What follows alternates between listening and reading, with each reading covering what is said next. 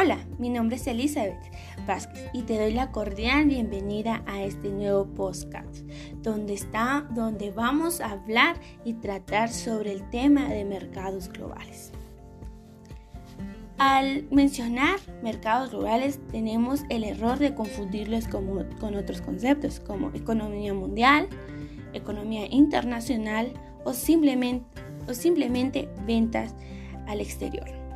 Pero no, los mercados globales es una intermediación entre países, ciudades, pueblos, buscando el crecimiento y la expansión del comercio, asimismo económico, cultural y social de ellos mismos.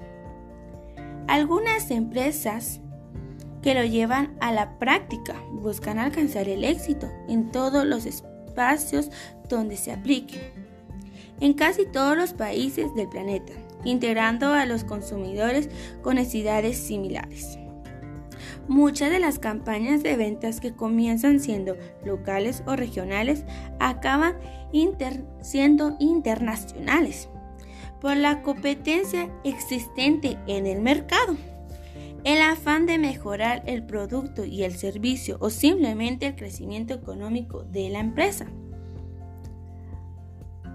Bien, en los mercados globales hay factores que lo determinan, como la es la del mercado, que determina el mayor nivel de consumidores o usuarios que están en estos mismos. Otro factor es la de economías que logra una gestión más eficiente de las fuentes consumidas o producidas. Eh, Factor 3. Entorno. Muestra si existe o no la necesidad de hacer una infraestructura sobre el soporte de la estrategia de la globalización de la empresa o simplemente de la microempresa. En la actualidad, el Internet y la tecnología han evolucionado de una manera grandiosa que esta nos puede ayudar a la misma globalización. Una de sus principales características de lo que es los mercados globales es el libre comercio de bienes y servicios entre países de un mismo o diferentes continentes o regiones, como lo habíamos mencionado anteriormente, fuera de sus localidades, con el fin de expandir los mercados y, y crecer económicamente y productivamente. Otra de sus características es la industrialización, el sistema financiero mundial, que se origina al mercado de capitales mundiales por la razón instituciones del Banco Mundial o Fondo Monetario. Estas dos instituciones verifican que los mercados globales vayan en marcha legislativa y política. Otro de, sus características es la globalización económica, la conectividad y las telecomunicaciones, el movimiento migratorio que hace que los trabajadores busquen un mejor empleo para su crecimiento laboral y un mejor salario. Y otra característica es el nuevo orden mundial que busca los derechos del consumidor, que cada producto o que cada servicio o que cada inversión sea rectificado de la mejor manera. hay ventajas de los mercados globales. Una de sus ventajas que permite a la empresa aprovechar la economía a escala mundial. Otra de sus ventajas es ahorra, ahorra, ahorra costes a las compañías ya que puede comprar la materia prima en grandes cantidades y de mejor calidad.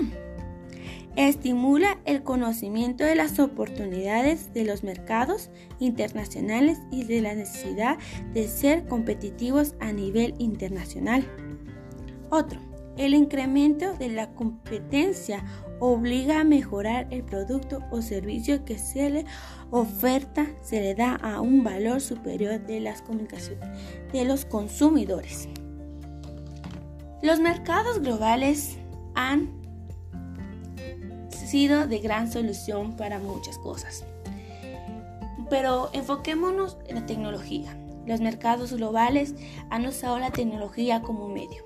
Y gracias a la tecnología, el problema de la distancia ya no lo es, porque se pueden realizar desde un aparato electrónico con internet y hacer compras, o invertir a la escala mundial, como lo mencionábamos. Una de sus ideas principales es el crecimiento, eh, tanto como lo decíamos, comercial a escala mundial nuevamente. Llegamos a la conclusión que los mercados globales esperan poder hallar el éxito en nuevos mercados.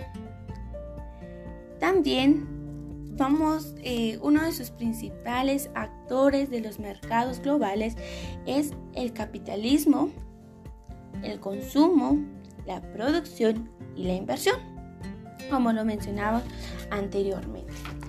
El mercado global ha sido de gran ayuda para varias personas para, o varias empresas para crecer económicamente, financieramente, eh, productivamente y alcanzar y a captar nuevos clientes o nuevos consumidores que puedan interesar los productos que esta dicha empresa ofrezca. Así que es importante saber sobre los mercados globales ya que nos permiten tener uno, crear uno o simplemente em, saber de qué trata, porque esto es la actualidad. Esto se está usando en la actualidad y varias empresas optan por los mercados globales. Gracias a esto también se han implementado nuevas políticas eh, para proteger tanto a las empresas como a los consumidores, como lo habíamos mencionado anteriormente. Y bueno, esto fue el podcast. Gracias.